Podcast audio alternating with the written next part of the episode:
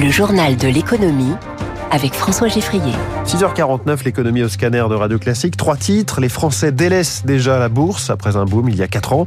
L'Europe, ennemi numéro un des paysans qui bénéficient pourtant des milliards d'euros de la PAC. On appellera Christiane Lambert qui préside aujourd'hui l'organisation des agriculteurs au niveau européen. Et puis, il était lancé il y a exactement 40 ans le Macintosh d'Apple, histoire de l'ordinateur qui a un peu changé le monde. La mode de la bourse est-elle déjà en train de retomber euh, Éric Mauban, une étude de l'autorité des marchés financiers révèle que le nombre de Français actifs sur les marchés a baissé l'an dernier. Un peu plus d'un million et demi de particuliers ont réalisé l'an dernier au moins une transaction sur des produits financiers comme les actions. C'est 8,8% de moins qu'en 2022 et 10% en dessous du pic de 2021. Cette année-là, l'appétit des épargnants avait été aiguisé par la chute des cours de bourse qui a accompagné l'arrivée du Covid-19. Notez que l'étude ne prend en compte ni les transactions réalisées sur le marché des changes, ni celles sur les crypto-monnaies. En 2023, les actions ont perdu donc de leur attrait au profit des ETF, ces fonds qui ont pour but de répliquer la performance d'un indice. Éric Mauban en direct. Alors les marchés financiers, euh, léger recul du Dow Jones hier soir, un quart de point. Le Nasdaq a gagné un demi pour cent. Le CAC 40 lui a perdu 0,34% euh, à 7388 points. En ce moment, le Nikkei recule de 0,80%. C'est un peu, euh, on le voit en ordre dispersé. Les marchés sont dans l'attente d'une part de la réunion de politique monétaire de la Banque centrale européenne, c'est demain, et puis des résultats annuels d'entreprise. Hein. Le bal en France sera ouvert par la plus grosse capitalisation de la place. Euh, les résultats d'LVMH demain soir, LVMH leader mondial du luxe et par ailleurs propriétaire de Radio Classique. Les marchés qui ont applaudi les résultats de Netflix hier soir, qui annonce avoir 260 millions d'abonnés dans le monde. Le leader du streaming euh, conforme sa position loin devant Disney+. Le titre a gagné 9% après clôture. Et puis loin des marchés, il y a le capital risque. Euh, c'était le thème de la chronique de Natasha Valla un peu plus tôt dans cette matinale. Comment fonctionne le capital risque, le venture capital, le financement des startups. Vous pouvez retrouver les explications de Natacha Valla euh, en podcast sur l'application Radio Classique. Ça s'appelle Les classiques de l'économie. Et puis on va parler du livret A euh, tout à l'heure à 7h15 dans les voies de l'économie avec Éric Lombard, le patron de la Caisse des dépôts qui gère ce qui est plus que jamais en 2023. On a eu les chiffres hier, le placement préféré des Français. En attendant, le sujet d'actualité fort demeure la colère des agriculteurs avec cette pression euh, mise sur les épaules de l'Union européenne qui commence à créer ce qu'elle appelle un dialogue stratégique stratégique sur le sujet pour euh, voir quelles sont les, les, problématiques à la fois en France où la colère s'exprime euh, ces derniers jours, mais aussi en Allemagne où elle a commencé il y a plusieurs semaines. Bonjour Christiane Lambert. Bonjour. Vous êtes la présidente de Copa Cogeca, c'est le syndicat des agriculteurs euh, au niveau européen. Vous êtes aussi l'ancienne présidente de la FNSEA. Dans cette crise du monde paysan, on entend beaucoup de critiques sur l'Union européenne, sur Bruxelles. Quel est le reproche?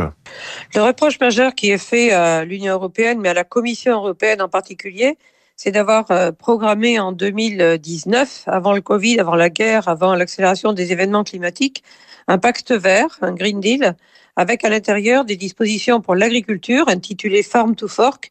C'est un ensemble d'une quinzaine de textes qui visent à verdir l'agriculture. Euh, si nous ne contestons pas l'orientation, nous contestons les niveaux qui ont été fixés parce qu'ils euh, nous conduisent tout droit vers moins de production en Europe, plus d'importations moins de revenus pour les agriculteurs et des prix plus chers pour les consommateurs. Donc, euh, nous l'avons dit sans cesse, il n'y a pas eu d'écoute de la part de la Commission, pas toujours de la part du Parlement européen, en tout cas de certains d'où la colère qui couvait depuis un moment. Il y a donc vraiment cette contradiction entre d'un côté la volonté de souveraineté alimentaire et de l'autre côté euh, les contraintes environnementales qui risquent de, faire baisser la production.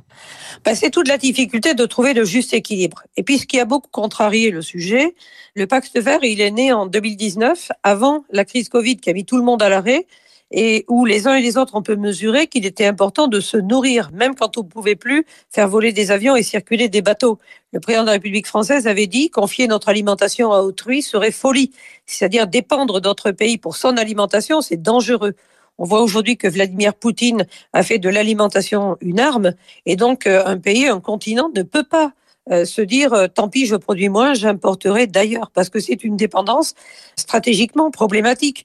Donc l'alimentation, c'est essentiel, on mange tous les jours, c'est stratégique et Poutine l'a fortement démontré, mais c'est fragile parce que le climat qui s'invite fait qu'aujourd'hui, il y a des pertes de récoltes très très très importantes, là où la FAO l'a chiffré en milliards d'euros. Donc euh, l'agriculture, c'est pas un truc qui se met en équation facilement. Il faut regarder le ciel et la géopolitique. Le problème, Christiane Lambert, c'est que l'Union européenne et ses 27 États membres, c'est un paquebot hein, très lourd à manœuvrer. Que pourrait décider l'Europe, euh, j'allais dire dans l'urgence, hein, pour apaiser la situation? C'est vrai que pour les décisions où il faut une majorité euh, qualifiée ou l'unanimité, les choses vont très lentement. Même les processus de décision sont longs. Il y a 27 pays, c'est vrai qu'il faut respecter chacun et chaque institution. Mais malgré tout, on aimerait parfois plus de réactivité. En tout cas, il n'y en a pas eu côté Pacte Vert. Il y a eu l'obstination avec une méthode Timmermans, hein, Franz Timmermans, qui était vice-président de la commission en charge du Pacte Vert, n'a jamais voulu écouter le monde agricole. Il était toujours critique en direction des agriculteurs. Il l'a quitté, il s'est présenté aux Pays-Bas, il a été battu. Ça montre bien qu'il ne fait pas écho euh, partout. Aujourd'hui, l'Union européenne pourrait décider euh, de donner quelques signaux. L'un d'entre eux pourrait être, par exemple, de permettre de cultiver 4% des terres qui doivent être mises en jachère pouvoir les cultiver pour produire plus d'alimentation au moment où les denrées sont rares et les famines montent, notamment dans les pays de l'hémisphère sud. La Commission pourrait aussi décider, ou le Conseil, de ne pas aller jusqu'au bout de tous les textes du Green Deal, puisqu'on a démontré qu'ils étaient contre-productifs et contraires à la souveraineté alimentaire.